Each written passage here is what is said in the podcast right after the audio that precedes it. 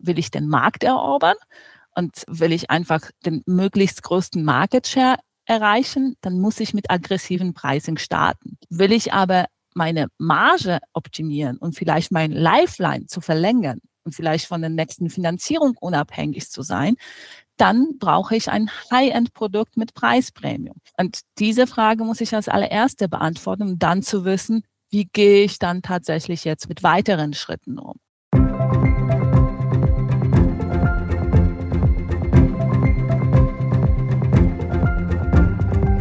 Herzlich willkommen zum Pricing Friends Podcast mit Sebastian Vogt.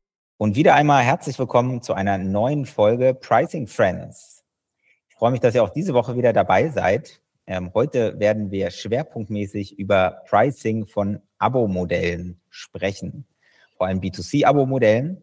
Und dafür habe ich eine langjährige Freundin und Pricing-Friend äh, zu Gast, nämlich Goscha Schweizer. Goscha, schön, dass du da bist. Vielen Dank für die Einladung. Ich freue mich auch muss ich mir überlegen, wann wir zuerst zusammengearbeitet haben. Das muss so 2008 gewesen sein. Ja. Also, äh, schon eine Weile her. Äh, waren beide bei Simon Kucher. Du ähm, bist, glaube ich, etwas vor mir gegangen, warst dann VP bei Friend Scout. Ähm, also Dating, wenn wir heute auch drüber reden. Dann ähm, warst du bei einigen Verlagen, dem Deutschen Landwirtschaftsverlag, ähm, bei Zeitsprachen. Du coachst auch sehr viele Startups im Bereich äh, Pricing und Geschäftsmodellentwicklung. Und ähm, deswegen treffen wir uns immer wieder und arbeiten auch gerne auf Projekten zusammen. Habe ich was vergessen oder passt das so ganz gut zu deiner Vita? Ich glaube, das passt wunderbar. Vielen lieben Dank. Wenn wir heute über Abo-Modelle sprechen mhm. wollen und deren Pricing, ähm, habe ich eine kleine Denkaufgabe äh, zu Beginn. Mal sehen, ob du es hinkriegst. Wie viele, sagen wir mal, freiwillige Abo-Modelle hast du selber? Also jetzt nicht Miete, Strom, Gas, Bankkonto, mhm. aber alles, was man, sage ich mal, äh, ja, auch das nicht Leben braucht, genau. aber nicht ganz so dringend.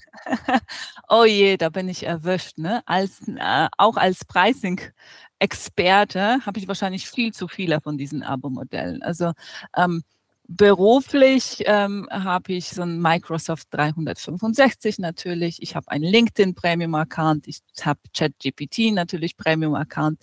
Ich habe DeepL. Da bin ich großer Fan von DeepL Write ähm, und nutze das sehr viel. Ähm, ich habe eine Bahncard und dann habe ich noch Thick Content äh, Abos, natürlich Zeit, sowohl im Print als auch online. Ich habe für meine Kinder noch Zeit, Leo, dann Handelsblatt, Spotlight, ähm, dann diverse Apps, unter anderem eine Peak-App für die ganze Familie. Wir spielen ganz gerne. Mhm. Und wenn wir schon jetzt bei der Familie sind, dann habe ich auch eine ähm, Zahnputz-App für die Kinder, auch in einem Abo-Modell. Und, und, und, äh, ich glaube, ich bin noch lange nicht fertig. Und wie ist das bei dir? Ja, äh, tatsächlich dieses, äh, wo du gerade Zahnbürsten sagst, das hatten wir auch mal, äh, mhm. nicht mehr. Mittlerweile schaffen wir es auch so ganz, ganz gut. Aber äh, ich glaube, du liest mehr. Ich gucke zu viel Kram oder die Kinder gucken zu viel. Ich dachte auch Spotify, Disney, Prime, Netflix, Bild Plus, Welt Plus, natürlich Springer, Handelsblatt, Swapfeeds, ein Fahrrad, Peloton mhm. und die BVG. Aber ich habe auch ein Bahncard-Abo, das habe ich jetzt gar nicht mitgezählt. Mhm. Und ähm, ja. Das sieht man schon, ne? wie viel das ist, äh, äh was man alles abonniert. Also genau, gut, kürzlich hätte ich auch nochmal wieder, wieder Blinkist. Also es gibt schon ein paar. Ähm, ich glaube, die zehn muss ich nochmal nachkorrigieren. Vielleicht sind es doch irgendwie elf oder zwölf. ChatGPT habe ich auch vergessen. Mhm. Also ähm, ganz ordentlich. Mhm. Das ist ja ganz, ganz spannend. Ich glaube, man merkt an uns beiden, ähm, dass diese Abo-Flut natürlich zugenommen hat in den letzten Jahren. Ähm, ich würde gerne mal mit einem besonderen äh, Feld anfangen. Und zwar mir ist, mir ist erst einmal aufgefallen, dass du viel in äh, Branchen gearbeitet hast, die zum neuen Jahr besonders äh, einen besonderen Hype erleben. Also wenn ich so an meine sozusagen äh, verschiedenen Vorsätze von vor ein paar Wochen denke, äh, da dachte ich auch, oh, eigentlich könntest du mal wieder dein Französisch auffrischen, das ist irgendwie ein bisschen eingerostet. Ähm, gut, Dating, da bin ich jetzt äh, nicht mehr so, aber viele suchen ja auch irgendwie einen neuen Partner oder einen neuen Job. Ist das ein Zufall oder war das mit Absicht? War das eine Lebensplanung von dir?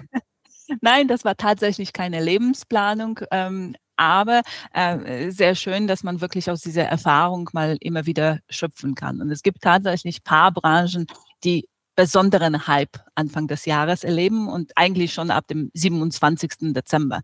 Das ist der Moment, wo dieser ganze Weihnachtsstress äh, vorbei ist und wir uns langsam Gedanken machen, so was wollen wir verändern im nächsten Jahr? Welche ähm, gute Vorsätze haben wir. Und einer der Vorsätze ist zum Beispiel Französisch zu verbessern, ähm, andere einen neuen Partner zu finden oder einen neuen Job zu äh, kriegen. Und ja, tatsächlich hatte ich damit viel zu tun in der Vergangenheit. Funktionieren denn Abo-Modelle in der Akquise anders um die Jahreswende als im Rest des Jahres? Also gibt es eine höhere Zahlungsbereitschaft für Fitnessstudios, Dating? Definitiv. So also, ähm, äh, letztendlich hängt unsere Zahlungsbereitschaft immer davon ab, welchen Bedürfnis wir haben. Und je größer unser Bedürfnis ist, desto höhere Zahlungsbereitschaft haben wir für dieses Produkt.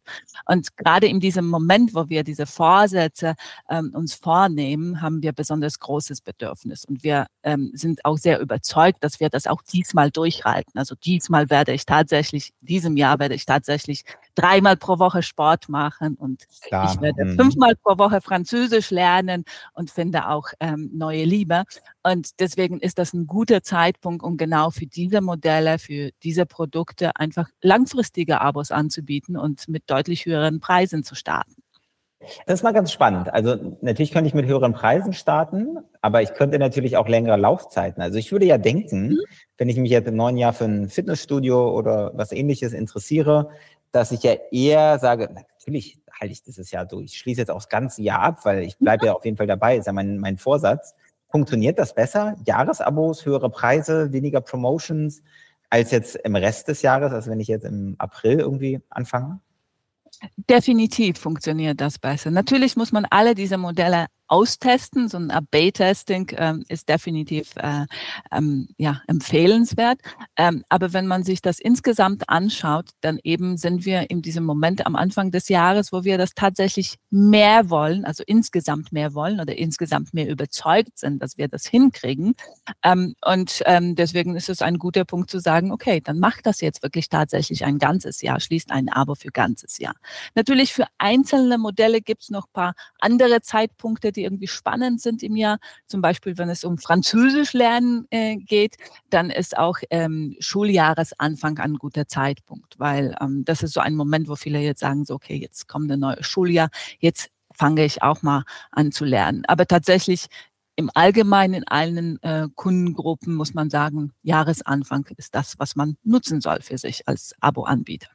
Ich würde gerne mal in so einen kleinen Deep Dive in, in mhm. eine deiner Stationen, nämlich in den Dating-Markt. Ähm, ich glaube, da können wir auch offen reden. Friend Scout gibt es ja so gar nicht mehr. Ne? Mittlerweile ja. glaube ich Love Scout oder ähm, an der ist im Meeting aufgegangen. Meeting ähm. auf. Also mhm. insofern ein bisschen her. Und zwar, äh, ich frage für einen Freund, ähm, ich habe mal ein paar Fragen zum Dating-Markt. Erstens, bei Dating-Plattformen, stimmt es, dass der meiste Umsatz immer noch klassisch von den Männern kommt, wie äh, ich, wir früher, ähm, dass man im Club, in der Bar äh, klassisch die Frau anspricht, das Getränk ausgibt. Ist das immer noch so, dass auch auf modernen Dating-Plattformen der meiste Umsatz sozusagen von den Männern kommt, weil die dafür zahlen, äh, die Frauen ansprechen zu dürfen? Die klare Antwort jein. Es gibt Plattformen, äh, die tatsächlich nur Frauen monetarisieren und die ähm, Frauen sich da auch sehr wohlfühlen, weil sie sagen, ich habe das im Griff. Aber in diesem klassischen Modell, und das war damals auch beim Friend Scout, ähm, war tatsächlich äh, so, dass ähm, die Männer die Rechnung bezahlt haben oder deutlich häufiger die Rechnung bezahlt haben. Aber das sind nur die, die die Rechnung bezahlen. Es gibt aber auch noch die andere Seite, und zwar die Personen, die diese Rechnung sozusagen verursachen. Mhm. Und ähm, da waren die Frauen tatsächlich die, die eher aktiv waren. Also die Frauen waren eher die, die als Erste irgendwie ein Profil besucht haben oder häufiger geliked haben, diese Profile, um einfach auf sich aufmerksam zu machen. Und dann kam es zu diesem Moment, wo der Mann einfach, um zum Beispiel Konversation zu starten, ähm, angefangen hat, ein Abo abzuschließen. Also wie im wahren Leben, das Mädchen lächelt dich an und ähm, du äh, sagst dann, okay, dann gebe ich den Drink aus. Wie damals hat das auch so im Online-Dating funktioniert. Ich habe ja vor, vor ein paar Jahren mal meine, meine Disk geschrieben, ähm, mhm. ist jetzt äh, nicht schon ein bisschen her, und da hatte ich auch von der Dating-Plattform Daten, mhm. um herauszufinden, auf so einem zweiseitigen Markt, in einem klassischen, ähm, klassischen, naja, in einem Hetero-Case, ähm, Mann sucht Frau, Frau sucht Mann, ähm, was ist eigentlich die optimale äh, Zusammenstellung von Mann und Frau auf dieser Plattform, um den Umsatz zu optimieren? Und da war es auch so, dass äh, man eigentlich gar nicht 50-50 Männer, Frauen braucht, sondern dass eigentlich 30 Prozent Frauen reichen in dem Sinne, mhm. um sozusagen die Männer zu aktivieren, die Abos abzuschließen und am Ende äh, auch dafür zu zahlen. Also du würdest sagen, ähm, es ist immer noch so, mehr Umsatz auch pro Person und insgesamt kommt von den Männern, aber natürlich braucht man in so einem zweiseitigen Markt auch äh, beide Seiten, da ansonsten kein Anreiz ist, äh, diesen virtuellen Drink auszugeben. Definitiv. Also man braucht vielleicht nicht Gleichgewicht, also nicht wie diese Pareto-Funktion, aber man braucht ähm, tatsächlich äh, eine gewisse Menge. Und man weiß schon, dass diese Modelle ab circa 10 Prozent schon funktionieren. Also es gibt auch äh, Dating-Plattformen, die tatsächlich nur um 10 Prozent äh, Frauen da drauf haben und trotzdem schon monetarisieren, gut monetarisieren können. Aber tatsächlich, wenn man Richtung 20, 30, 40 Prozent geht, ähm, ist das auch vom Gefühl her für beide Seiten ähm, ein besseres, besser funktionierendes Modell. Man darf auch nicht äh, irgendwie unterschätzen diese Möglichkeit, wenn man zu viele Männer und zu wenig Frauen hat auf der Seite, dass die Frauen vielleicht zu viele Anfragen dann kriegen. Das kann auch kontraproduktiv werden. Dann zweite Frage. Äh, mittlerweile ist es ja so, dass äh, früher hat man ja irgendwie so, ein, so, eine Art Eignungstest gemacht, man gibt seine Hobbys ein und mhm. nicht, Bildung und, und, alles und weiß nicht, Lieblingsfarbe und Sportinteressen. Und äh, heute beginnt ja, sage ich mal, klassisch im AIDA-Prinzip das Attention eher mit dem Swiping. Ne? Ich gucke mhm. mir irgendwie durch die Liste an Kandidaten, Kandidatinnen, swipe nach links oder nach rechts und dann ähm, ja, kann ich sozusagen auf der Basis entscheiden, mit wem ich weiter äh, mich befassen will. Und ich habe mich gefragt, wie sehr ist so ein Algorithmus vorklassifiziert? Also gibt es so eine Bildklassifikation, ähm, wo man irgendwie sieht, ich mag Katzen, deswegen werden mir Frauen mit Katzen angezeigt oder weiß ich nicht, ich werde zu, zu ich habe jetzt eine Zahl, ne, zu 60 Prozent irgendwie ähm, positiv bewertet, deswegen kriege ich auch so jemand in der Range 60 Prozent, dass man halt damit irgendwie den, den Match besser abbildet. Also gibt es sowas oder ist das eine, erfinde ich das gerade? Wieder eine klare Jein. Ähm, also wenn du auf so eine Plattform reinkommst, ist es auch häufig so, dass du schon ein paar Fragen mindestens gefragt wirst. Ne? Also was äh, magst du gerne? Und tatsächlich hat man herausgekriegt, dass die Leute was anders beantworten, als sie tatsächlich dann swipen. Ja, mhm. also wir hatten ähm, ziemlich klare Aussagen zum Beispiel zum Thema, welche Haarfarbe, welche Alter und so weiter, ne, welche Interessen und so weiter ähm, sein sollten. Und dann ähm, hat das nicht übereinstimmt mit dem, was die Leute liken und was sie nicht liken. Also von daher ähm, ist das schwierig, wenn wir von vornherein klassifizieren würden und du nur das kriegen würdest, was du irgendwo angegeben hast oder wir vielleicht aus deinen anderen ähm, Social-Media-Profilen ähm, äh, wussten, hättest du vielleicht Leute gekriegt, ähm, die gar nicht zu dir passen oder nicht so gut zu dir passen. Das ist so der erste Punkt. Und der zweite Punkt, der wichtig ist, es ist tatsächlich so, dass man auf so eine Plattform eigentlich allen User gleiche Chancen geben will oder alle User irgendwie happy stellen will. Am Ende geht es darum, dass sich jeder hier verlieben kann oder einen Partner finden kann. Mhm. Und ähm, es ist deswegen auch wichtig, einfach äh, alle User auszuspielen und zu schauen, vielleicht hat man gerade Glück, auch wenn man auf dem ersten Blick nicht denken würde, dass das gut passen kann. Also ähm, der Algorithmus lernt letztendlich im Laufe deiner Nutzung, was dir gut passt oder gut gefällt und wird dir das häufiger dann anzeigen, aber wird dir dann auch immer wieder das anzeigen, wo man sagt, hm, vielleicht passt das überhaupt nicht, um alleine diese Leuten auszuspielen, die vielleicht nicht so viel Aufmerksamkeit kriegen oder um dich ein bisschen auszutricksen, weil du vielleicht sagen würdest, nee, das ist überhaupt nichts für mich und dann aber tatsächlich ganz anders reagieren würdest, wenn du diesen Profil siehst. Jetzt äh, wird wahrscheinlich gleich den, den, den Zuhörern und Zuhörern äh, bemerken, dass ich immer mehr mich zu Conversion- und Pricing-Fragen äh, ja. hin navigiere. Und natürlich äh, versuche ich schon damit äh, in meinem Hinterkopf zu überlegen, wie man die optimale Bildstrategie äh, für, für äh, mhm. Dating-Plattformen entwickelt. Aber was sind denn deiner Meinung nach die Hauptgründe? Ähm, kann man das irgendwie auf zwei, drei reduzieren, auf einer oftmals ja zunächst kostenlosen Dating-Plattform dann auch ein Abo abzuschließen? Ja, also gibt es natürlich paar Hauptgründe. Also erstens, und das ist sowohl bei Frauen als auch Männer, wollen die meisten Leute dann sehen, so, wer hat mein Profil angeschaut. Ja, das haben wir nicht nur beim Dating, das sehen wir genauso beim ähm, anderen Social Media ähm, Plattformen wie LinkedIn, Xing und Co. Ich will wissen, wer da drauf war und wer mich geliked hat. Also dafür sind wir bereit, alle zu zahlen. Und dann im zweiten Schritt, wenn wir jetzt spezifisch über Dating reden, geht es auch um Kommunikation. Also wenn jemand auf meinem Profil war, dann möchte ich diese Person vielleicht ansprechen. Also möchte ich die Möglichkeit haben, ähm, die einfach ähm, anzu pingen und einen Chat zu starten oder ähm, eben versetzt eine Nachricht zu verschicken. Und das sind so die ersten Schritte, die man dann monetarisiert in diesem Modell. Und äh, gibt es, äh, Frage 4 von 5, äh, wie mhm. gesagt, ähm, gibt es Kundengruppen mit höheren Zahlungsbereitschaften und wie, wie adressiert man die? Also ich überlege da auch irgendwie, weiß ich nicht, mhm. frisch getrennt, frisch geschieden, Vater, Mutter mit Kind und mhm. gibt es da gewisse Kundengruppen, die man speziell adressiert mit dem Angebot? Ja, definitiv. Also letztendlich wie bei allen anderen Produkten hängt deine Zahlungsbereitschaft von deinem Bedürfnis. Und letztendlich kannst du ein Produkt liefern, vielen unterschiedlichen Leuten und jeder von denen wird eine unterschiedliche Zahlungsbereitschaft haben. Und genauso ist es auch beim Dating und tatsächlich die Gruppen, die du erwähnt hast, also Leute im gewissen Alter vielleicht, die schon keine Möglichkeit haben, jemandem in der Bar oder in der Disco zu treffen, weil sie einfach gar nicht mehr so häufig dahin gehen oder die Leute, die getrennt sind oder frisch getrennt sind und sagen so, okay, jetzt brauche ich einen Partner. Ähm, und dann zwar klischeehaft, aber schon ähm, Frauen mit irgendwie Anfang, Mitte 30, die sagen, ich habe einen Kinderwunsch, habe aber keinen Partner. Ähm, oder ähm, die Männer so circa um Mitte 40, das sind tatsächlich die, die Gruppen, wo man die höchste Zahlungsbereitschaft hat.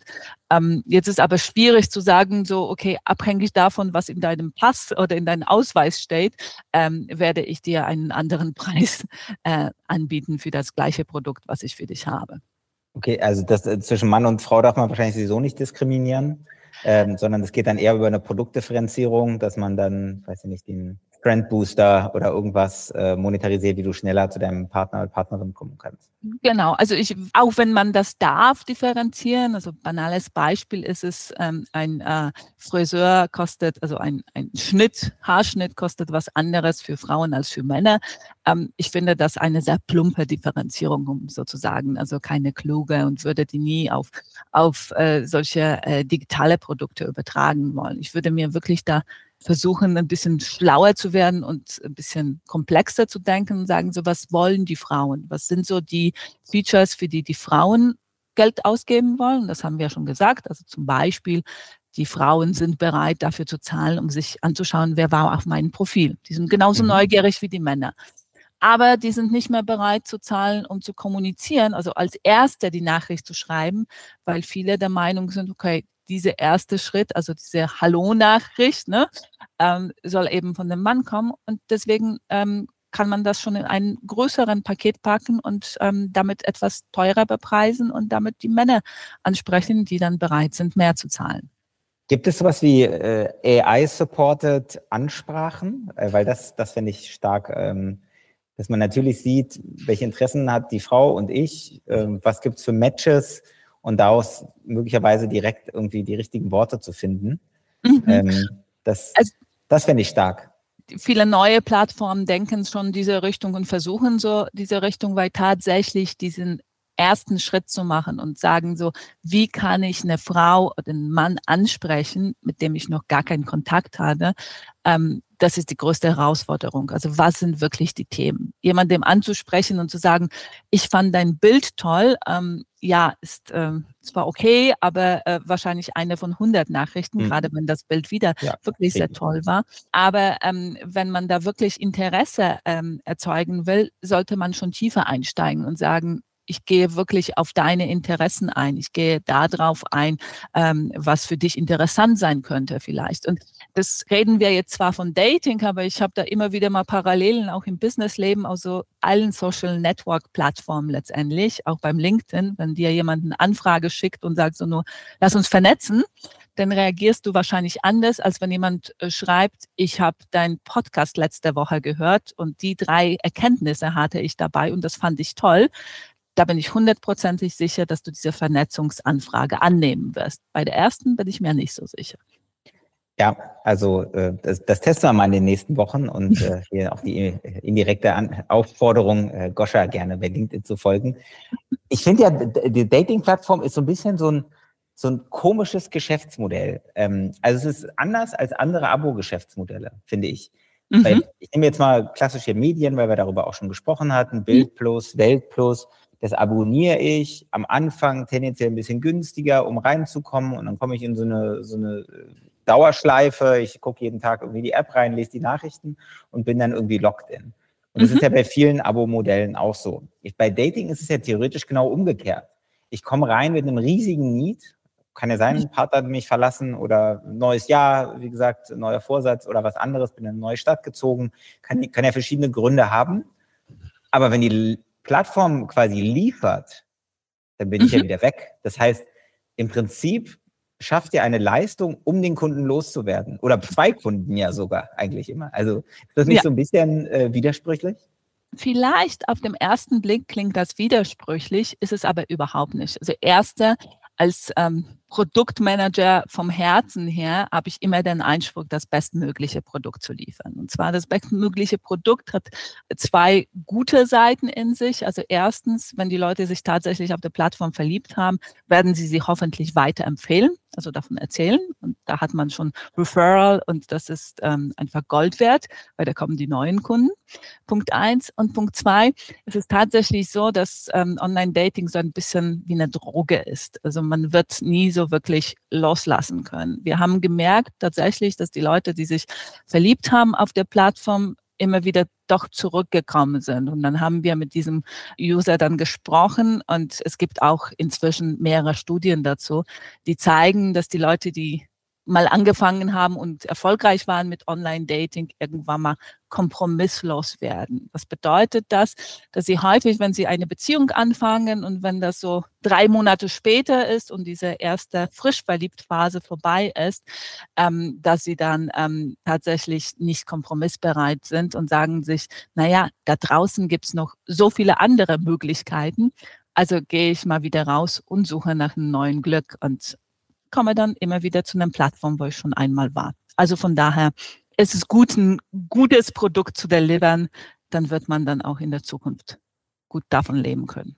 Ja, wir hatten ja vor ein paar Wochen hier auch den Bas Kast zu Gast. Mhm. Ich wieder den Reim. Äh, die Hörer werden sich daran erinnern, du, du nicht, Goscha, wahrscheinlich. Aber ähm, der auch gesagt hat, es liegt auch einfach daran, dass wir viel, viel mehr Angebot von allem haben. Ob es mehr Marmeladengläser sind, potenzielle Ehepartner oder äh, Jobs da draußen, dass wir viel weniger Commitment haben und dann vielleicht auch die Beziehung ja dann doch schneller in die Brüche geht und dann ich zumindest den, den Platz weiß, wo ich dann wieder jetzt nicht die Marmelade oder den Job, mhm. aber in dem Fall mögliche ähm, Kandidatinnen und Kandidaten für einen guten Lebensabschnitt finde. Also dann ist schon, da ist schon eine hohe Rückkehrerinnen und Rückkehrerquote. Ja, okay. Weil das ist ja wahrscheinlich dann das Wichtigste, dass man dann nicht nur alle äh, plötzlich unter die Haube bringt, sondern dass sie, dass man sie ja einfach auch wieder zurückholt. Jetzt hast du vorhin gesagt, und es war ja natürlich etwas ironisch, jetzt dreimal die Woche in zum, zum Sport äh, mhm. seit Anfang des Jahres. Ich gehe fünfmal die Woche zum Französisch- oder Spanischkurs. Äh, neuer Partner bei manchen, neue, neuer Job, neue Stadt, neues Leben.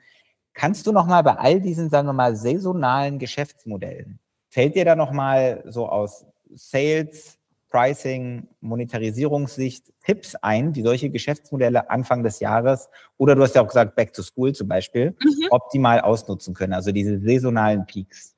Definitiv. Also in erster Linie müssen wir uns im Klaren sein, wo sind meine saisonale Peaks. Und zwar für jede Branche ist das sehr, sehr unterschiedlich. Wie gesagt, zum Beispiel Sprachen lernen oder neue Job. Gerade am Anfang des Jahres äh, ist das ein großes Thema. Also sollen wir hier die Möglichkeit ausnutzen, wirklich die Kunden langfristig zu binden oder höhere Preise zu realisieren, weil die Zahlungsbereitschaft höher ist. Wir haben aber auch eine umgekehrte Situation. Also auch zum Jahresanfang gibt es auch manche Branchen, denen sie absoluten Low haben. Also zum Beispiel ein Handel. Ja, nach dem Weihnachts-Shopping-Wahnsinn äh, sind wir alle schon so satt, dass wir eigentlich Anfang des Jahres keinen Bock haben, mehr irgendwas äh, einzukaufen zu gehen. Ähm, und ähm, da kennen wir aus alten Zeiten noch so einen Winterschlussverkauf, das genau in diesen in diesen paar Wochen versucht hat, uns zu motivieren, doch ein bisschen Geld auszugeben und wieder mal einkaufen zu gehen. damit man eben auch diese Phase nutzt, um einfach zu monetarisieren.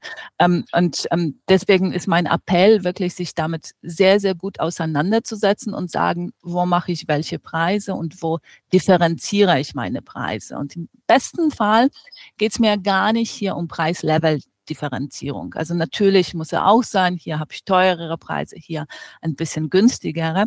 Aber wenn wir das wirklich, wirklich gut machen wollen, dann fangen wir schon beim Produkt an. Also es kann mhm. sein, dass wir tatsächlich sagen, wir bieten unterschiedliche Produkte zu unterschiedlichen Saisons, die wir haben. Ich habe hier ein wunderbares Beispiel, ähm, dass zum Beispiel Starbucks immer im Adventszeit so spezielle Becher auf den Markt bringt und da zusätzlich das monetarisieren zu können. Und da sieht man an, das hat man sich einfach überlegt, was ist das Produkt, was hier erzielen kann und dann erstmal zu sagen, welchen Preis ich dafür verlange oder vielleicht höheren Preis dafür zu verlangen. Man kann sich aber auch überlegen, zu welchen Saison ich welche Preismodelle anbiete. Hier, weil wir gerade im Skisaison High sind, ähm, ist dieses äh, wunderbare Modell, wenn ich äh, im Herbst letztes Jahres eine Ferienwohnung für, für diesen Skisaison gebucht habe, dann ähm, musste ich das für eine ganze Woche nehmen. Und wenn das Hotel war, dann musste ich sogar eine Vollpension buchen. Jetzt paar Wochen davor oder paar Tage davor ähm, kann ich schon äh, ganz anderes Preismodell buchen. Also ich kann einzelne Tage buchen, ich kann auch Tage nur mit Frühstück buchen im Hotel. Also da sieht man, da ist Differenzierung schon ähm, ganz anders. Und genau wenn wir das verstanden haben von unserem Business und wissen ganz genau, wie das über das ganze Jahr funktioniert, wo sind meine Peaks, wo sind meine Lows, wo brauche ich Produktdifferenzierung, wo brauche ich Preismodelldifferenzierung und am Ende auch Preislevelverschiebung, kann ich die maximale Zahlungsbereitschaft erst dann optimal ausnutzen. Okay, also jetzt äh, spezielle Challenge an dich. Wir haben hier die mhm. Kategorie Preis der Woche nach dem Jingle äh, wäre es toll, wenn du uns mal vielleicht sogar ein saisonales Beispiel ähm, mhm. zeigen könntest, welcher Preis dir diese Woche besonders ins Auge gesprungen ist. Hier ist der Preis der Woche. Also diese Woche ist es tatsächlich ein äh, Preis für die Ferienwohnung, ähm, die wir ähm, gebucht haben für Skiferien. Und zwar, wir haben eine Ferienwohnung im Apartmenthaus gebucht, das direkt zu einem Hotel gehört und einfach nebendran steht. Und äh, wie das so beim Ferienwohnung ist, hat man ähm, Alleinverpflegung in der Ferienwohnung und ähm, die haben uns jetzt mal sechs Wochen praktisch vor dem Termin kontaktiert und ähm, haben uns gefragt, ob wir nicht die Wohnung direkt jetzt zahlen wollen, also sozusagen eine Prepaid, direkt überweisen. Und ähm, statt uns einen Rabatt anzubieten, ne, weil letztendlich geben wir denn die Sicherheit, dass wir das nicht mehr stornieren, dass wir nicht mehr krank werden und so weiter und so fort. Ähm, und normalerweise hätte jeder einen Rabatt erwartet. Die waren da aber deutlich schlauer. Die haben uns angeboten, dass wir jeden Tag Frühstücksbuffet in Anspruch nehmen dürfen im Hotel. Normalerweise würden wir das nie machen. Wir haben nämlich Ferienwohnungen gebucht, Frühstück ist nicht so kompliziert und so weiter. Aber in dem Fall war es die Frage, okay, zahlen wir jetzt den gleichen Preis, den wir sowieso in sechs Wochen zahlen und kriegen noch Frühstück on top? Oder ähm, lassen wir das und zahlen wir dann später? Und wir haben mhm. natürlich das in Anspruch genommen und das ist äh, aus meiner Sicht genial. Das zeigt einfach so eine extreme Win-Win-Situation. Man muss nicht rabattieren, um trotzdem den Kunden zu bewegen, um gewisse Sachen zu machen und vielleicht das Geld eben früher zu kriegen oder sicherer zu kriegen, dass man für diese Wohnung dann ähm, für die Woche dann kriegt. Also das war definitiv ein Preis der, oder eine Preisverhaltensstrategie, die ein Preis gewinnen sollte für diese Woche. Dann herzlichen Glückwunsch an äh, die, die, den Anbieter dieser Ferienwohnung. Bei mir würde das auch klappen. Also ähm, gerade im Skiurlaub geht nichts darüber, so ein selbst geschmiertes vom Frühstücksbuffet in einer Serviette eingewickeltes Käsebrötchen bei drei Grad im, im Skilift mhm. zu essen ähm, und das jede Stunde wieder. Ähm, insofern, äh, für mich ist Frühstücksbuffet was ganz Wichtiges und bringt mich über den ganzen Skitag dann hinweg. Äh, lass uns doch mal ganz kurz oder vielleicht äh, für einen Moment den, mhm. das Thema B2C-Modelle verlassen und mhm. mal das Ganze auf B2B-Modelle transferieren. Du, ähm, ja, wir, ab und zu machen wir ja Projekte zusammen, aber du arbeitest äh, natürlich auch als Coach für Software und äh, B2B Deep Tech und Softwareunternehmen. Welche Learnings aus B2C aus Dating, Medien, Sprachenlernen, mhm. lassen sich denn im Pricing auf die B2B-Modelle transferieren? Funktioniert das ähnlich oder würdest du sagen, ist dann doch ein ganz anderes Paar Schuhe? Also alle denken, das ist eine komplett andere Paar Schuhe. Ich würde mal sagen, das ist so ähnlich. Also es fängt schon mal an damit, welche Frage mir als erstes gestellt wird. Sowohl im B2C als auch im B2B-Bereich. Die erste Frage, die man kriegt, und ich glaube, du wirst das auch bestätigen können, ist immer, was soll es kosten? 4.000 Euro, 4.999 oder 5.600? Was ist der richtige Preis? Und ähm, das ist so eine Frage, auf die ich immer wieder antworte, ich weiß es nicht. Und das ist, um ehrlich zu sein, als allererste nicht relevant. Weil das kann man relativ schnell verändern. Es gibt aber viele andere Sachen, die deutlich wichtiger sind, die man sich langfristiger überlegen muss und ähm, die man einfach äh, als allererste beantworten muss. Und genauso wie im B2C-Bereich, auch im, im B2B-Bereich, als allererste muss man sich fragen, welche Vision ich habe. Was will ich? Will ich den Markt erobern? Und will ich einfach den möglichst größten Market Share erreichen, dann muss ich mit aggressiven Pricing starten. Will ich aber meine Marge optimieren und vielleicht mein Lifeline zu verlängern und vielleicht von der nächsten Finanzierung unabhängig zu sein, dann brauche ich ein High-End-Produkt mit Preispremium. Und diese Frage muss ich als allererste beantworten, um dann zu wissen, wie gehe ich dann tatsächlich jetzt mit weiteren Schritten um. Also dann als nächstes machen wir genau das gleiche im B2B-Bereich wie im B2C-Bereich. Wir müssen uns im Klaren sein, wer sind unsere idealen Kunden, also diese ICPs sozusagen. Wer ist der Kunde? Welchen Use Case habe ich mit diesem Kunden? Welche Produktanforderungen hat er an mein Produkt? Um dann daraus zu entwickeln, welches Preismodell und welchen Preislevel ich dann anfragen kann. Und dann sind natürlich auch viele weitere Schritte, also auch im B2B-Bereich sprechen wir über zig Features, die die Produkte haben und noch größere Komplexität eigentlich, die man im B2C hat. Aber am Ende des Tages, um diese Komplexität zu bewältigen, landen wir auch im B2B-Bereich ziemlich häufig bei diesem Good, Better, Best Dreier-Portfolio, die einfach hilft, eine Entscheidung zu treffen. Und ähm, ja, am Ende des Tages sind wir alle Menschen, egal ob wir über B2C oder B2B sprechen. Und ähm, auch die B2B-Bereich, die Menschen treffen die Entscheidung, sind irrational oder lassen sich gut führen dahin, wo wir die als Verkäufer, als Anbieter haben wollen.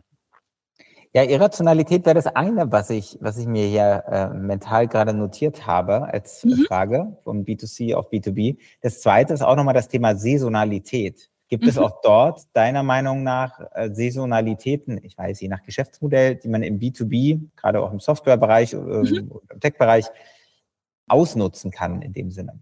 Weil wir gerade uns am Anfang des Jahres treffen, ähm, haben wir gerade mit der größten Irrationalität und Saisonalität zu tun zum Ende des Jahres. Und zwar bei fast allen größeren Unternehmen gibt es sogenannte Jahresbudgets. Und wenn man so im Dezember gerade merkt, ups, da ist noch was übrig geblieben, dann tendiert man relativ schnell, um das Geld auszugeben. Und das ist ziemlich guter Moment, um vielleicht ein Software schon für nächstes Jahr, für das ganze Jahr oder sogar für zwei Jahre zu verkaufen, ähm, vielleicht aber auch andere B2B-Produkte zu platzieren.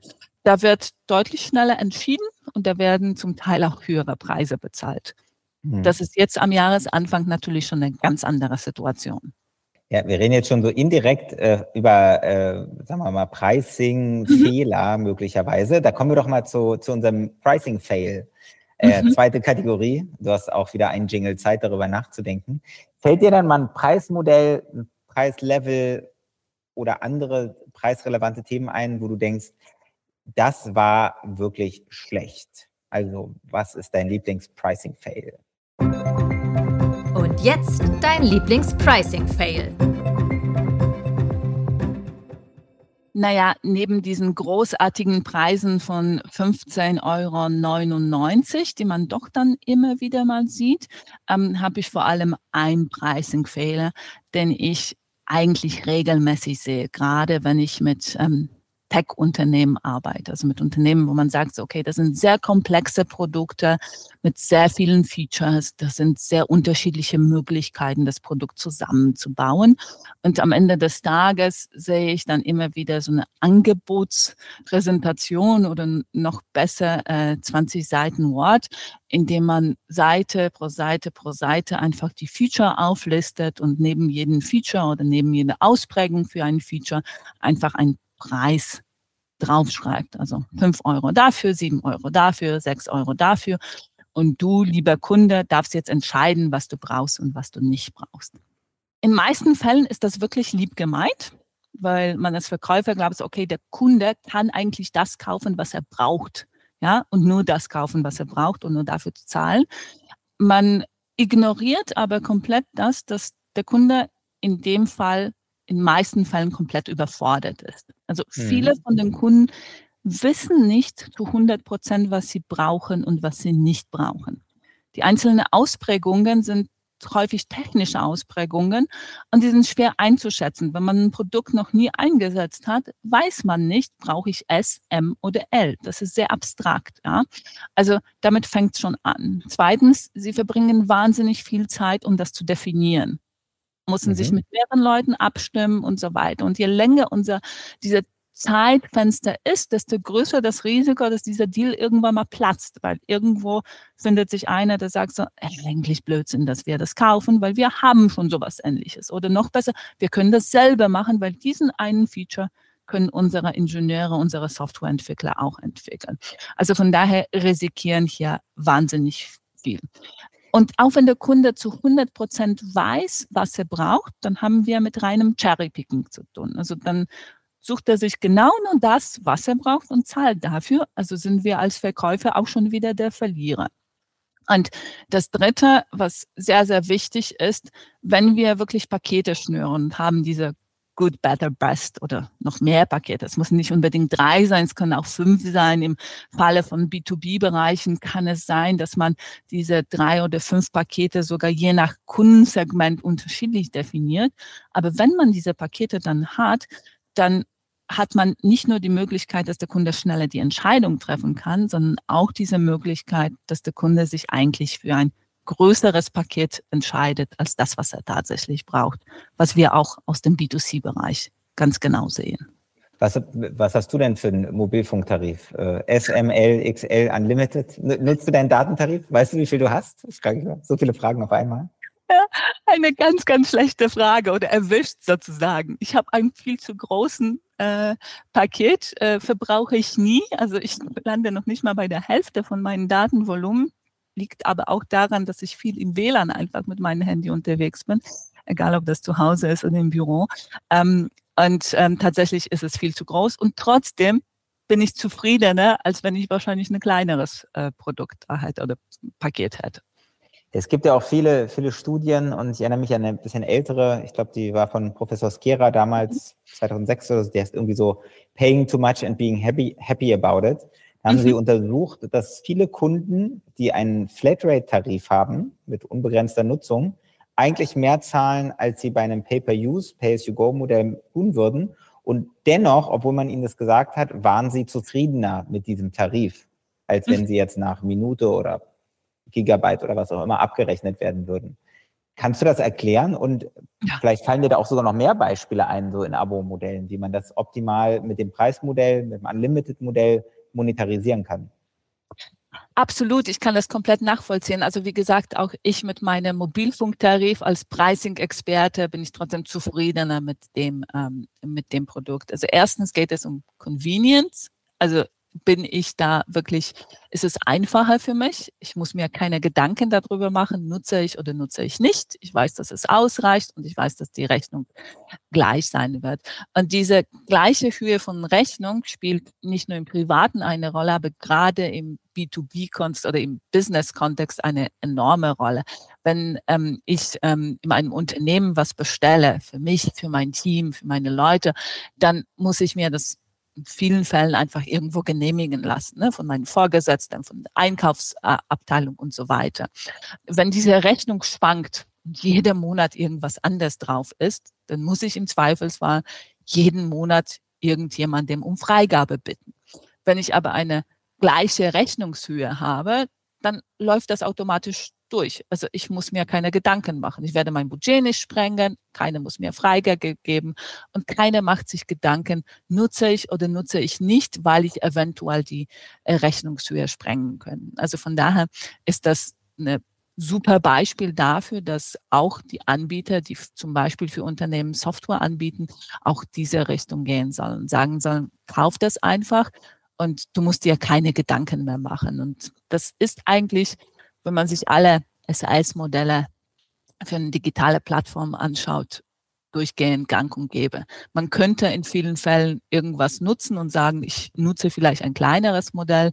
Also mir fehlt hier zum Beispiel der Kollaborationstool Miro an, wo man, wo jeder eigentlich für private Zwecke zwar nur drei Boards machen könnte, aber theoretisch könnte man sagen, das reicht. Wenn, wenn wir zehn Leute in einem Unternehmen sind, wenn jeder drei Boards macht, haben wir 30 insgesamt. Das müsste reichen für unsere kleine Zwecke.